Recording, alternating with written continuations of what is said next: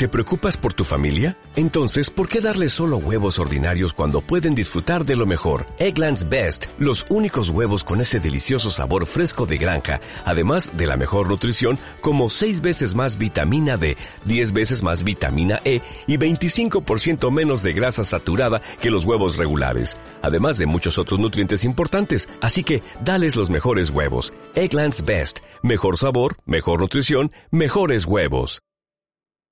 Onda Cero, Puerto Llano, 101.2 FM. En Onda Cero, Puerto Llano, Onda de Misterio. Eh, Onda de Misterio, había tiempo, hacía tiempo, hacía dos semanas que no se escuchaba esta sintonía aquí en Onda Cero Puerto Llano. Recuperamos una Y muy bueno. bonita, ¿eh? Una onda de misterio muy bonita. Me alegro que por lo menos recuperaréis, ¿eh? pero no, no, muy mal, ¿eh?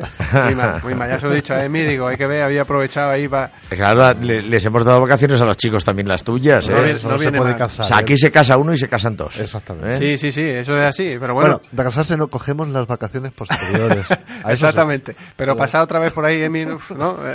Hombre, si hubiera que hacerlo, se hace, Antonio. No, hombre, Eso la no- verdad que sí, que es un momento muy bonito el que duele se vive y si no que lo diga aquí Benja, que estuvo por allí presente. Pero bueno, vamos a centrarnos en, en lo que nos toca, en nuestro programa, en nuestro espacio en Onda de Misterio, que, que seguro que nuestros oyentes estaban ahí deseando eh, encontrarse con un nuevo programa, con una nueva entrega y esta semana, pues bueno, ya Emi acaba de hablar, ya saben ustedes que está por aquí con nosotros. Emi, muchas Un gracias abrazo. por acompañarnos. Un abrazo a todos, como siempre. sí. Paco Mora también, por supuesto, no puede faltar aquí en Onda de Misterio. Un fuerte saludo a todos. Bueno, y Benjamín, que también ha, ha participado ya en la entradilla.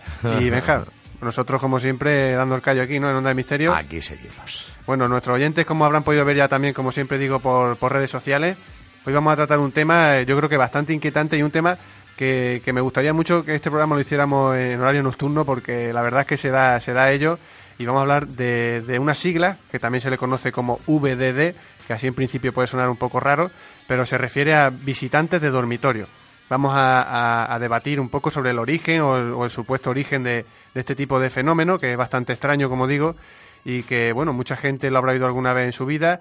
Se refiere básicamente a algún tipo de, de entidad, eh, ya sea de origen extraterrestre o de origen eh, fantasmal, bueno, llamémoslo como queramos, pero que un- una serie de entidades que nos visitan o que supuestamente nos visitan en nuestro dormitorio mientras dormimos, mientras estamos ahí en la seguridad de nuestra, de nuestra cama, eh, en esa fase en la que estamos ahí eh, entre la duermevela y el sueño profundo.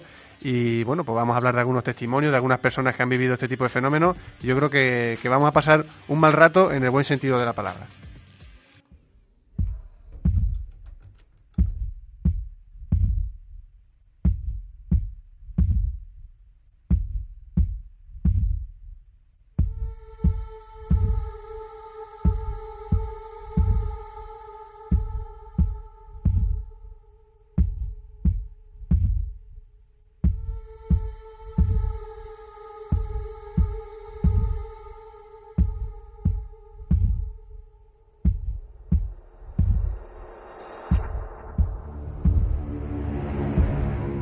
Bueno, pues quisiera comentaros que poco tiempo después de, conocerse lo que, eh, lo que empezaron a, a verse los platillos volantes y la ufología moderna, pues eh, hubo personas que comenzaron a, sentir unas molestias eh, raras con las cuales iban al, psicólogo al, psiquiatra y les mostraban pues que, que tenían unas inquietudes como que algo algo les, les había perturbado el sueño y, y bueno pues estos psiquiatras algunos de ellos comenzaron a hacer pruebas con estos pacientes y, y a algunos se le ocurrió hacer una regresión hipnótica sobre uno de estos pacientes y empezó a descubrir que estos le contaban que habían eh, sentido en su mientras dormían en su habitación pues una visita visitas de, de- de unos personajes eh, muy especiales eh, los cuales se habían llevado a estas personas a visitar su- sus vehículos espaciales y, y allí dentro pues habían sido sometidos a exámenes incluso incluso llegaban hasta más hasta inocularle algunas sustancias o algo. Y, más adelante, pues eh, en la regresión, pues llegaban incluso a, a contarles que, que, habían sido vueltos más tarde a, en los meses a, otra vez a ser visitados, a haberlos llevado a, esos vehículos, incluso haberles sacado de dentro un ser que habían incubado.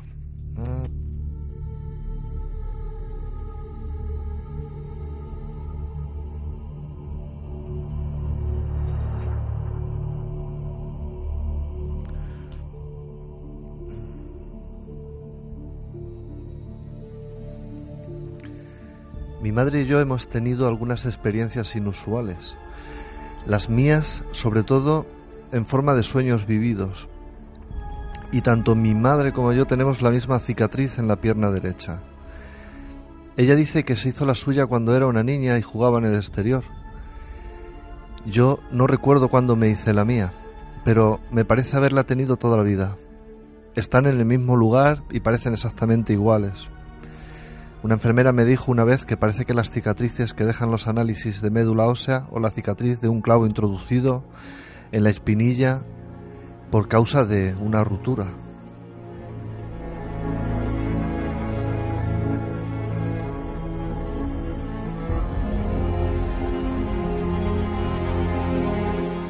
Bueno, en primer lugar, Paco nos ha, nos ha dado una idea, nos ha puesto el antecedente de, cómo eh, se empezó a, originar este fenómeno, cómo empezaron a, darse cuenta algunos psicólogos del origen de, este fenómeno de los visitantes de dormitorio. Y además Emi nos ha leído un trozo de, un testimonio también, un, fragmento de una novela, bueno, una novela no, un libro publicado eh, por Bud Hoskin, el famoso Intrusos, las increíbles visitas a Kublai Woods. Es un libro que en su momento fue un auténtico boom. Yo lo recuerdo, vamos, yo creo que eh, llevaba poco tiempo de vida, no sé, pocos años, porque creo que salió a mediados de los 80, si no recuerdo mal, se publicó, pero sí es un libro que, ha marcado a, muchos investigadores y a muchas personas del mundo, no solo en Estados Unidos donde se publicó, sino en todo el mundo, como digo, y también hubo, si no recuerdo mal, una continuación llamada Comunión y lo que establece es lo que comenta Emi, ¿no? Eh, un poco la relación, como, también como ha dicho Paco, de, seres extraterrestres con, con, con, este, con estos visitantes que, que, entran en nuestros dormitorios y que, y que sus intenciones no son del todo buenas. Mm, yo quería comentar, alargar un poco el, texto porque hemos empezado por la parte dramática, ¿no? Sí. Que nadie se asuste que no es tan fiero el león como lo pintan, ¿no? Pero, por ejemplo, en un párrafo se, se dice sobre el mismo, sobre este tipo de sueños, eh, se dice que el sueño era atemorizador y realista de un modo extraordinario. Recordaba a Katy, que es la, chica que contaba su experiencia anterior. Dice que, que las figuras tenían una cabeza grande y una piel blanca deslustrada, casi gris. Los ojos eran de color negro oscuro, como líquidos, y resplandecían bajo la luz eh, apagada. Eh, dice también, no recuerdo si tenían boca y nariz u orejas, lo único que recuerdo bien son los ojos y la forma general, medían entre 1,20 y 1,50 y eran de constitución eh, ligera. Eh, estos, este tipo de descripción se, se, va a ver posteriormente también ¿no? y, paralelamente a, estos, a estos textos descritos aquí en muchos más casos que luego pues, se establecen unas analogías y unos parecidos que es lo que sorprende. ¿eh?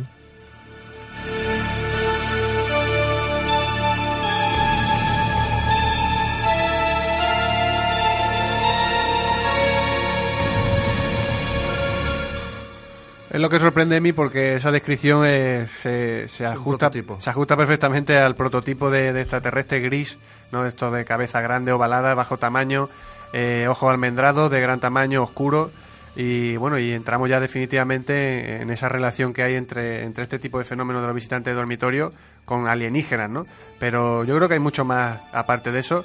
Pero creo que Benjamín me está, me está pidiendo paso y quiero que que me comente algo al respecto. No, la verdad es que yo además personalmente el fenómeno de la parálisis del sueño y de, y de que de repente tienes notas presencias a tu lado, yo creo que de una forma física o de una forma metafísica. ¿Quién no ha sentido nunca, Benjamín? Seguro que nuestro oyente que nos estén escuchando, alguna vez en su vida, alguna noche han sentido como algo o alguien no se, se fijaba en ello o, sentían como que le miraban fijamente toda la habitación oscura y han encendido la luz para ver si realmente había alguien allí. Tú sabes que el mito de las arpías y de los íncubos y los súcubos que se ah, sentaban en tu pecho, eso de, hay gente que dice, es que notaba como si se sentaran en mi pecho, me faltaban en ese momento las fuerzas. No te puedes mover, no puedes... Eh, no puedes despertarte del todo, pero sabes que no, que, no, estás dormido, o sea, sabes que... Estás despierto pero no puedes mover ningún Claro, claro, claro, y, sabes que no puedes tampoco abrir los ojos o, no, o los abres y estás viendo ese, pues a lo mejor un monstruo, a lo mejor una presencia extraña, a lo mejor un ser de otra dimensión, claro, es que porque los alienígenas vienen de otras dimensiones también.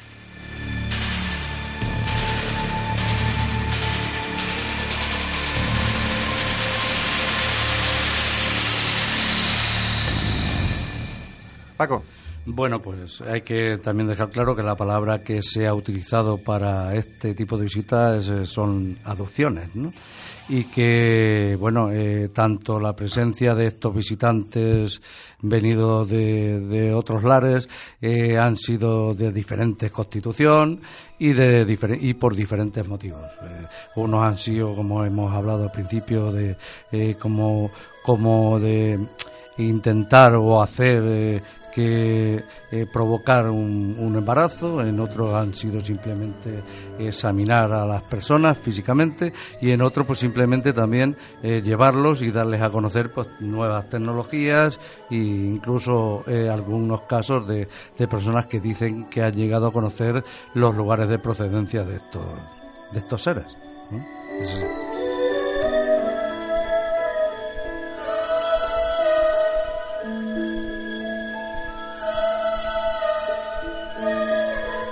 curioso porque también me acabo de acordar ahora de, una película que, que, por cierto, José Luis, nuestro compañero, como digo yo, en la sombra, ¿no? Eh, nuestro compañero que no está aquí presencialmente, pero que nos acompaña siempre a través de las redes sociales, es un miembro más del equipo. Un saludo, como siempre, José Luis.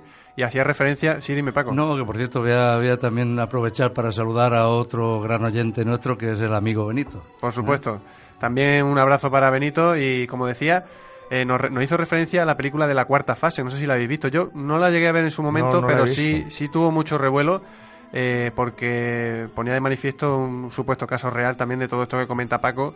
Y bueno, eh, la película de encuentro de la tercera fase, pues esta película se llamaba La cuarta fase.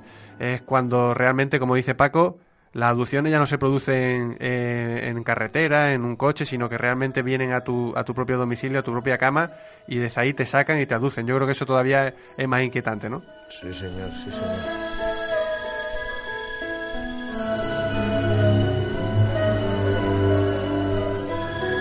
Y otro detalle que también quería comentar es que Benjamín ha utilizado dos términos, incubos y sucubos. Los incubos y los sucubos son eh, antiguas personificaciones de estos espíritus, entes extraños, que cuando estaba el hombre dormido, generalmente el incubo era hacia la mujer y el sucubo era hacia el hombre. Y desarrollaban una magia sexual extraña en la que te quitaban la fuerza vital, ¿no? Te absorbían la fuerza vital. Eh, son eh, luego eso se ha transformado en los mitos o no tan mitos de los vampiros, de los eh, de las personas tóxicas o de los entes tóxicos que te quitan la energía. Yo he sido testigo con algunas personas aquí presentes de haber intentado una proyección astral, entrar en una parálisis del sueño y notar una presencia al lado de quien se intentaba proyectar que le impedía la proyección, pero le impedía también volver eh, a reaccionar, ¿no? Eh, o sea, visto ya no solamente por la, el experimento tuyo propio, lo que tú sientes en tu cuerpo, sino ver a tu compañero, a tu compañera eh, en ese momento bastante, bastante atemorizador.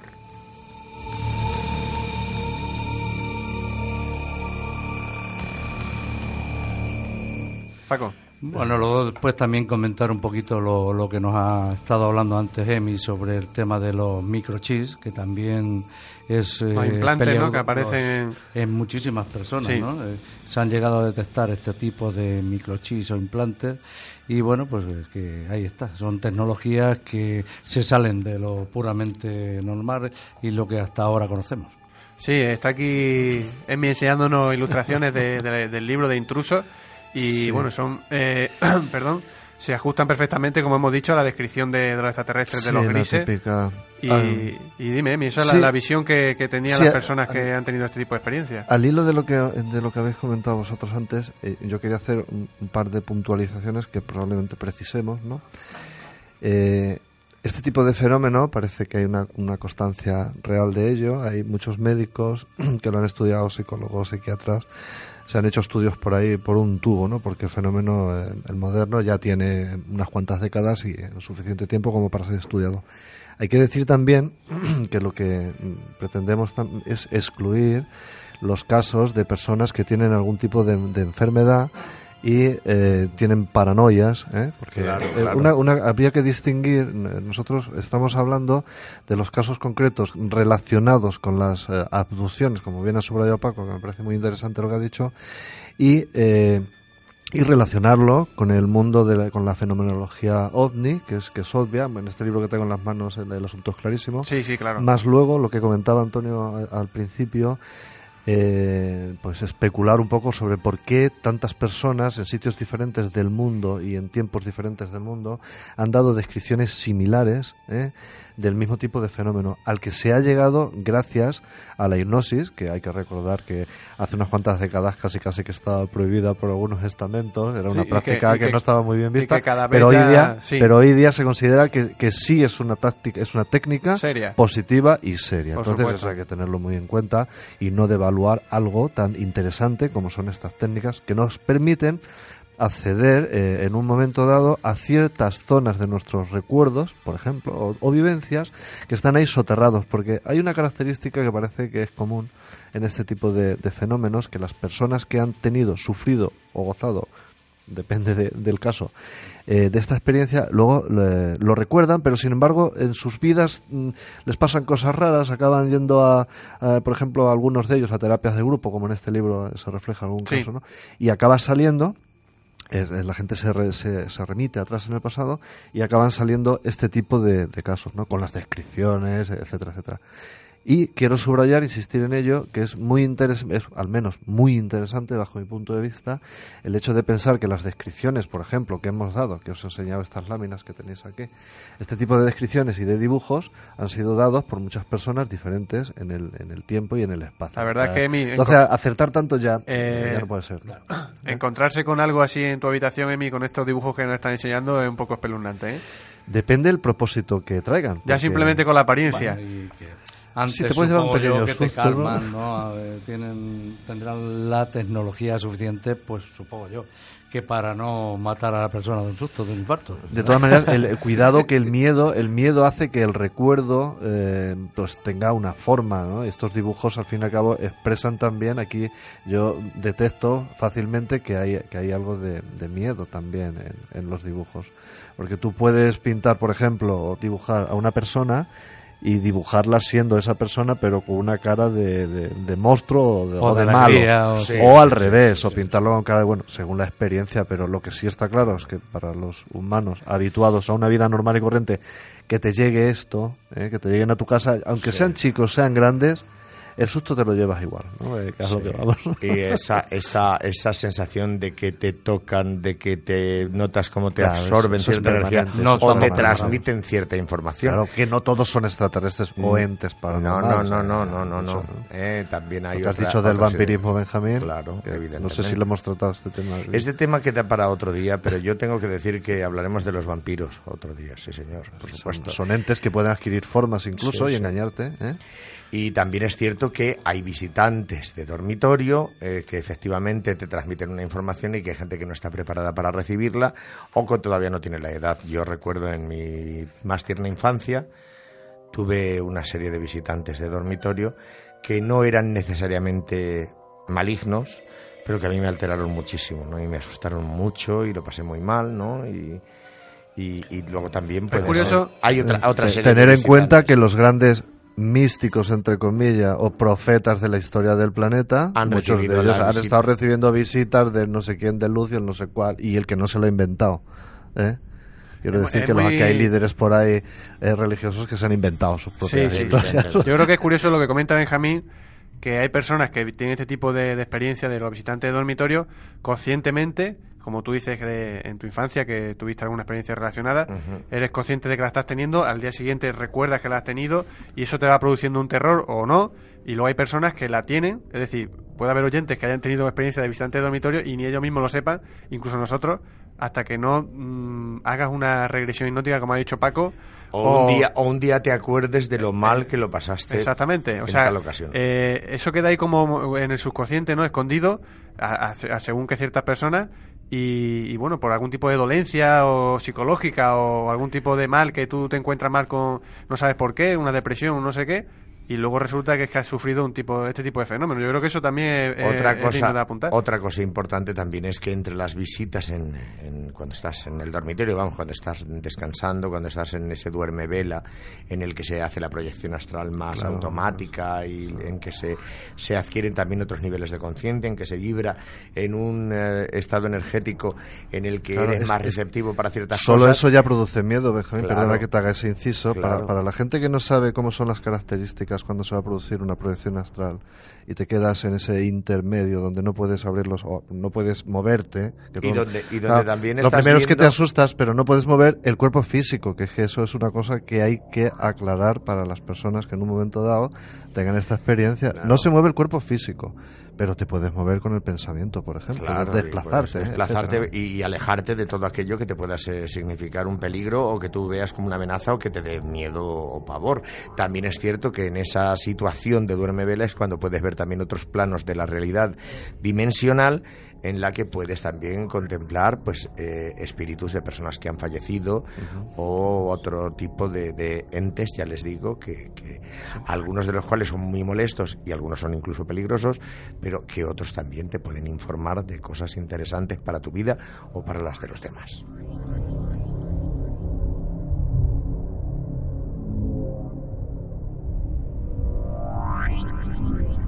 Sí, porque no solo de, de alienígena o de, o de seres extraterrestres, por llamarlo de alguna manera, vive este fenómeno, ¿no? Sino que también se dan experiencias, como dice Benjamín, de personas que han recibido la visita de, de este tipo de visitantes, pero que se referían a, a difuntos, personas ya fallecidas, familiares o no, con algún tipo de mensaje o, o no también, ¿no, Paco?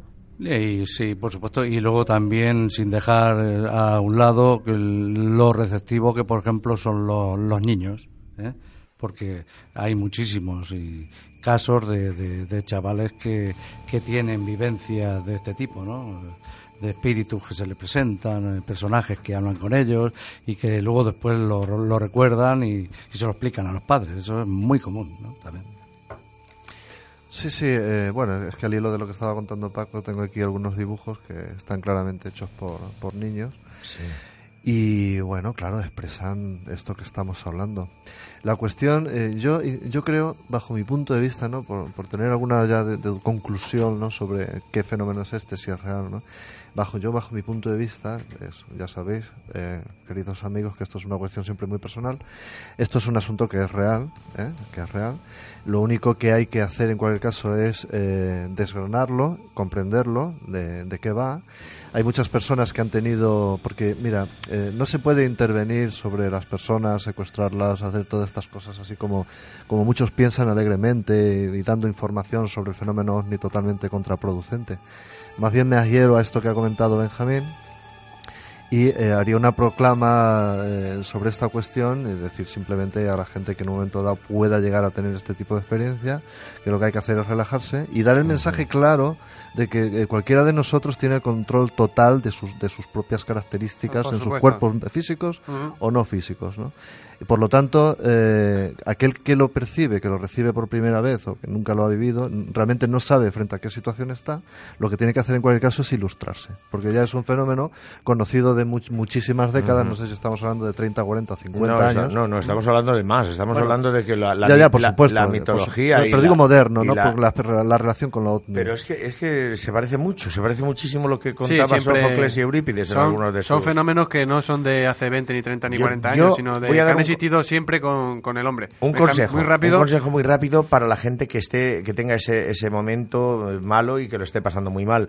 Eh, si ustedes eh, mm, eh, tienen la capacidad de decir aléjate, aléjate, o sea, de, de Sí. mandarles a freír espárragos Sí. y si tienen creencias religiosas, utilicen la oración o el- el- la encomendación a, a su ser Sí, divino con el más pensamiento se hace.